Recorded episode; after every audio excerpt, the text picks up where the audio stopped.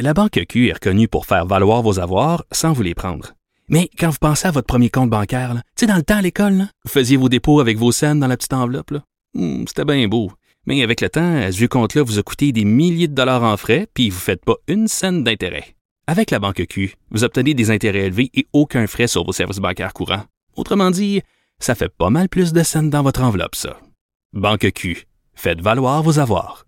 Visitez banqueq.ca pour en savoir plus. Cube Radio. Et bon jeudi, merci d'écouter Cube Radio est politiquement incorrect.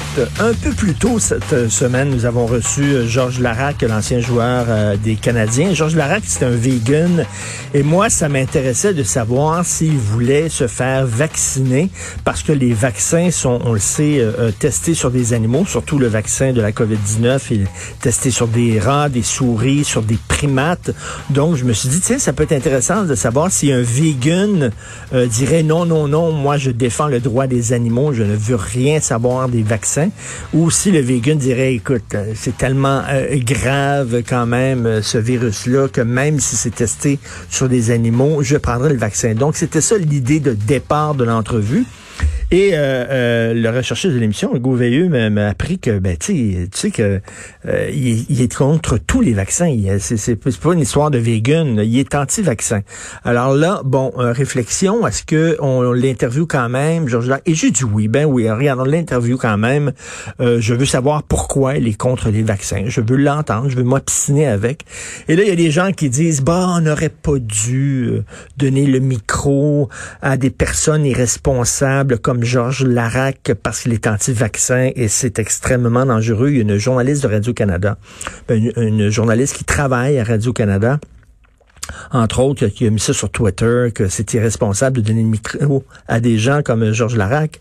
J'aimerais premièrement euh, rappeler à cette journaliste qu'il y a quelques années, Joyce Napier de Radio-Canada, journaliste qui avait interviewé Carla Homolka au point c'était une entrevue exclusive et Radio-Canada était tout content de dire, écoutez, ce soir, Carla Homolka, elle venait de sortir de prison. Carla Homolka, on le sait, qui a participé au viol et à l'assassinat de sa propre sœur avec Paul Bernardo, euh, qui se promenait en camion avec son mari, qui spottait des filles sur la rue, euh, qui euh, attirait ces filles-là, rentrait dans le camion, il les violait, il les tuait.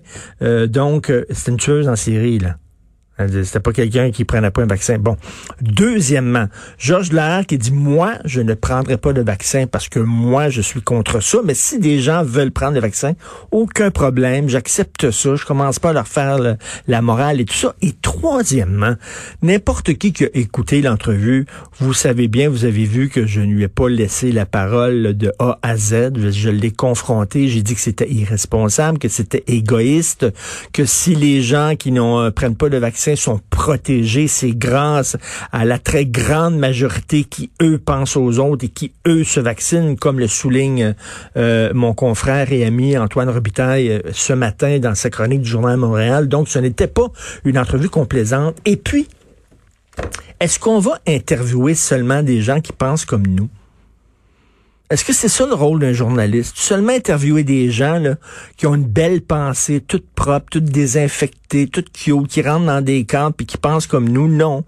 Je ne crois pas que c'est ça. Je pense que c'est bien de confronter des gens. Puis en plus, si ces gens-là, on leur donne pas le micro, ils peuvent dire, regardez, Regardez, c'est la preuve, on est boudé par les médias, les médias traditionnels. C'est la preuve qu'on a raison. Ils ont peur de nous.